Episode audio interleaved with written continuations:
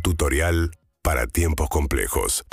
Bien, hoy abre la vacunación. Enseguida vamos a hablar con nuestro móvil de Juli Rofo, que está en la rural, con la vacunación de chicos entre 12 y 17 años. Es muy importante, sobre todo porque familias que han pasado todo este tiempo con mucha angustia, teniendo chicos de esa edad con enfermedades que los hacen de mayor riesgo, pero como no había en el país vacunas aprobadas para uso pediátrico, no había empezado todavía la vacunación. Va a empezar en el día de hoy, tanto en la provincia de Buenos Aires como en la ciudad de Buenos Aires.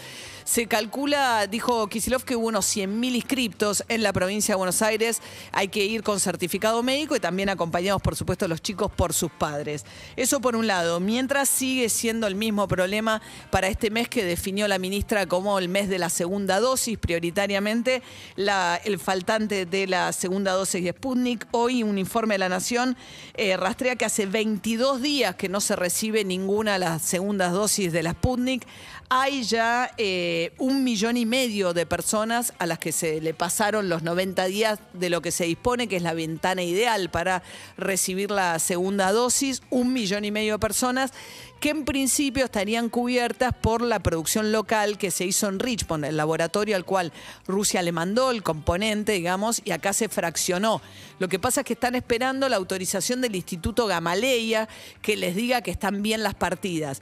En las próximas semanas, ese millón y medio de segundas dosis que saldrán del laboratorio Richmond podrían venir a cubrir a estas personas que están esperando por su segunda dosis. Pero te quedan otros 5 millones de personas vacunadas con la Sputnik 1 como les vengo contando, ¿no? También con esta paradoja que como fue la primera vacuna que estuvo disponible, lo que te está pasando es que tenés poblaciones mucho más jóvenes, de cuarenta y pico de años, ya vacunadas con dos dosis de Sinopharm, pero los que quedaron enganchadas con la Sputnik, que son los que por edad se vacunaron primero, están mucho más demorados que gente más joven con la segunda.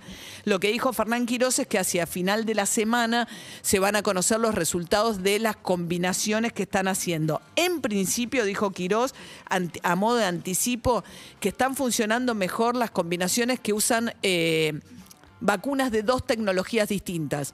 La segunda tecnología es la de Pfizer o Moderna. Dice que esas con la Sputnik funcionan mejor que las que serían la combinación entre Sputnik y Sinopharm. Por eso también estarían contando con lo que quede de la Moderna, los dos millones y medio de la Moderna que no se use para chicos, de la donación de los Estados Unidos, y eventualmente ver si la Pfizer cuyo contrato ya se firmó, llega antes de fin de año, antes de fin de mes, perdón. Entonces empezar, esa es un poco la planificación en un momento extremadamente delicado, porque es muy difícil pensar que se va a atrasar mucho más la llegada indefectible que dijo Fernán Quirós que tenemos por delante de la tercera ola de la mano de la variante Delta. Ya tenés más de 89 casos, la mayoría, la más de la, casi la mitad circulando en la ciudad de Buenos Aires, confirmados la variante Delta, que es tanto más contagiosa. Entonces, son esas semanas donde la carrera entre postergar lo más posible la este, transmisión comunitaria de la Delta versus acelerar la segunda dosis antes que avanzar con la primera en una población más amplia, bueno, esa, esa carrera se juega en las próximas semanas y eso te va a condicionar el mes de septiembre. ¿Qué pasa con esa tercera ola que tenés por delante? Nada menos que en tiempo electoral. Seguimos en Instagram y Twitter. Arroba Urbana Play FM.